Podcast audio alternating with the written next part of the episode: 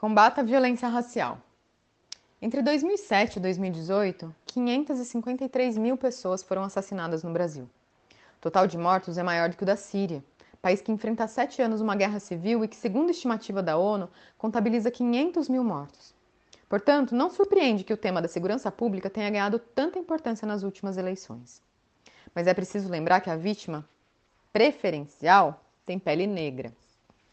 O Atlas da Violência de 2018, realizado pelo Fórum Brasileiro de Segurança Pública, revelou que a população negra está mais exposta à violência no Brasil. Os negros representam 55,8% da população brasileira e são 71,5% das pessoas assassinadas. Entre 2006 e 2016, a taxa de homicídios de indivíduos não negros, brancos, amarelos e indígenas diminuiu 6,8% enquanto no mesmo período a taxa de homicídios da população negra aumentou 23,1%. Segundo dados da Anistia Internacional, a cada 23 minutos um jovem negro é assassinado no Brasil. A cada 23 minutos um jovem negro é assassinado no Brasil, o que evidencia que está em curso o genocídio da população negra, sobretudo jovens. Infelizmente, o assunto só ganha destaque no debate público quando um caso muito violento chega aos noticiários, como foi o brutal assassinato de Evaldo dos Santos por agentes do Exército no Rio de Janeiro. No dia 7 de abril de 2019, o carro em que Evaldo e sua família estavam foi alvejado por militares. Inicialmente, divulgou-se que foram disparados 83 tiros, mas o total chegou a 257. Na época, muitas pessoas se manifestaram diante desse absurdo. O que muitas dessas pessoas talvez ignorem é que esse não foi um caso isolado. Ele integra uma política de segurança pública voltada para a repressão e extermínio de pessoas negras, sobretudo homens. Na maior parte das vezes, o judiciário é uma extensão dessa viatura policial. Não se exige uma investigação detalhada, nem se admite o contraditório para quem é acusado pela seletividade do sistema. No entanto, mesmo com tantos casos comprovados de abuso policial que resultam em prisões descuidadas e injustas, a naturalização dessa violência levou o Tribunal de Justiça do Rio de Janeiro a ter como súmula isto é, uma decisão que de tantas vezes proferida se torna um entendimento cristalizado, admitir como elemento suficiente para a condenação apenas a palavra dos policiais que efetuaram a prisão. A conhecida súmula 80, ela reflete um entendimento comum a todos os tribunais do país. Segundo um estudo da Defensoria Pública do Rio de Janeiro e da Secretaria Nacional de Políticas sobre Drogas do Ministério da Justiça, entre março de 2016 e janeiro de 2018, os policiais foram as únicas testemunhas em 71,14% dos processos envolvendo o tráfico. Não se trata aqui de dizer que nenhum policial é digno de crédito. Porém, um julgamento não pode se pautar única e exclusivamente pela palavra de quem prendeu, pois se corre o risco de tornar o policial juiz e carrasco do caso. Historicamente, o sistema penal foi utilizado para promover um controle social, marginalizando grupos considerados indesejados, entre aspas, por quem podia definir o que é crime e quem é o criminoso. No Brasil, foram várias as legislações que visavam criminalizar a população negra, como a Lei da Vadiagem, Vadiagem de 1941, que perseguia quem estivesse na rua sem uma ocupação clara, justamente numa época de alta taxa de desemprego entre homens negros. Hoje, a chamada guerra às drogas serve como pretexto para uma guerra contra a população negra. O tema se tornou ainda mais urgente após a lei de, 11, de número 11.343 de 2006, que estabeleceu uma diferenciação subjetiva entre traficante e usuário.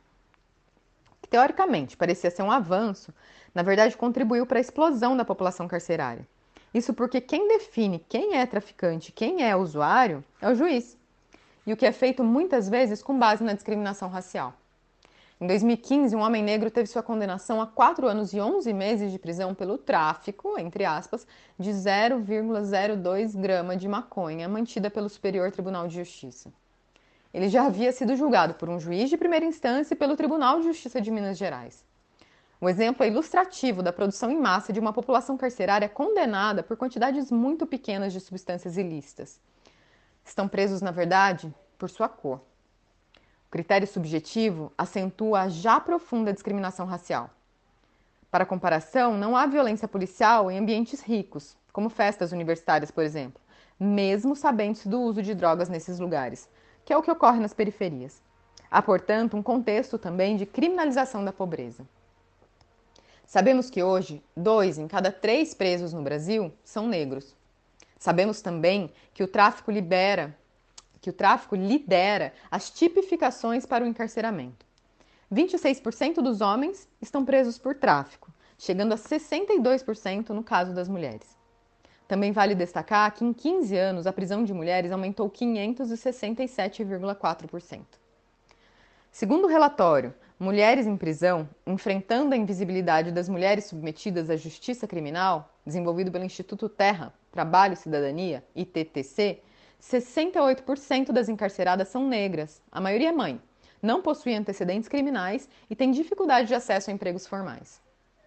Como afirma Carla Cotirene em sua dissertação de mestrado, Ó Pai Prezada, Racismo e Sexismo Institucionais Tomando Bonde no Conjunto Penal Feminino de Salvador, a prisão, a prisão precisa ser analisada na contemporaneidade sobre alicerces interseccionais de raça, classe e gênero.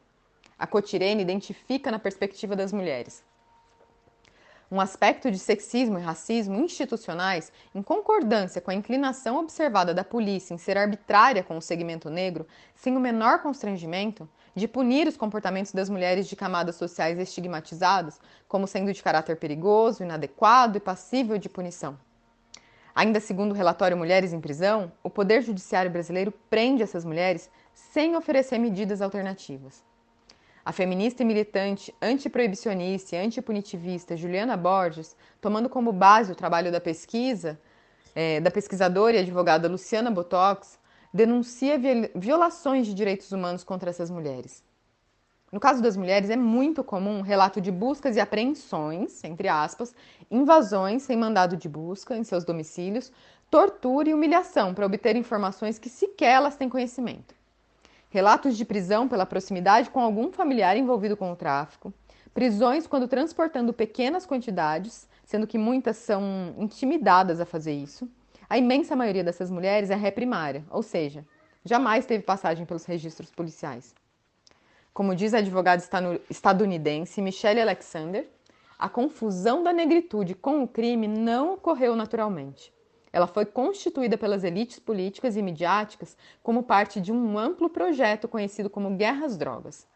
Essa confusão serviu para fornecer uma porta de saída legítima para a expressão do ressentimento e do ânimo antinegros. Uma válvula de escape conveniente agora que as fórmulas explícitas que as formas explícitas de preconceito racial estão estritamente condenadas. Na era da neutralidade racial, já não é permitido odiar negros, mas podemos odiar criminosos. Na verdade, nós somos encorajados a fazer isso. Há vários, há vários textos para se aprofundar no debate sobre segurança pública, política e de drogas e antipunitivismo. O tema é complexo, porém é essencial para entender a realidade do país, especialmente quando temos elementos que indicam que está ocorrendo um genocídio da população negra. Numa sociedade violenta como a nossa, é natural sentirmos medo, em especial dessa violência generalizada que o próprio Estado promove. E por isso devemos denunciar a violência policial. Porém, é muito triste constatar que, por outro lado, o Brasil é o país onde mais morrem policiais. A maioria deles vem da classe trabalhadora, muitas vezes os mesmos lugares onde jovens negros estão sendo assassinados. Se a polícia é o braço armado do Estado opressor, é também um dos lados que cai com essa guerra. Como já afirmou a socióloga Denise Ferreira da Silva, o assassinato dos jovens negros deveria criar uma crise ética na sociedade brasileira. No entanto, não há revolta com tanto sangue derramado, enquanto há enorme comoção na mídia quando a violência tira a vida de uma pessoa negra. Ou melhor, quando a quando a violência tira a vida de uma pessoa branca. Devemos nos perguntar por que não se dá o mesmo valor a essas vidas. Nos Estados Unidos, após a absolvição do policial George Zimmerman, que matou a tiros o adolescente negro Travion Martin, surgiu um importante movimento Black Lives Matter Vidas Negras Importam. Em 2014, o grupo ficou conhecido nacionalmente depois das manifestações contra os assassinatos dos jovens Michael Brown em Ferguson e Eric Garner em Nova York. Desde então, o movimento vem fazendo um trabalho de denúncia da violência policial, questionando políticos e incitando o debate público. No Brasil, existem vários movimentos e organizações engajadas em questionar o modelo punitivista e em combater abusos por parte do Estado, como a Iniciativa Negra, a Rede de Proteção e a resistência contra o genocídio, o projeto Movimentos, o Instituto de Defesa do Direito de Defesa, IDDD, o Fórum Brasileiro de Segurança Pública, entre outros. Há várias maneiras de apoiar o trabalho dessas pessoas, quer seja financeiramente, divulgando as iniciativas ou comparecendo a eventos e manifestações.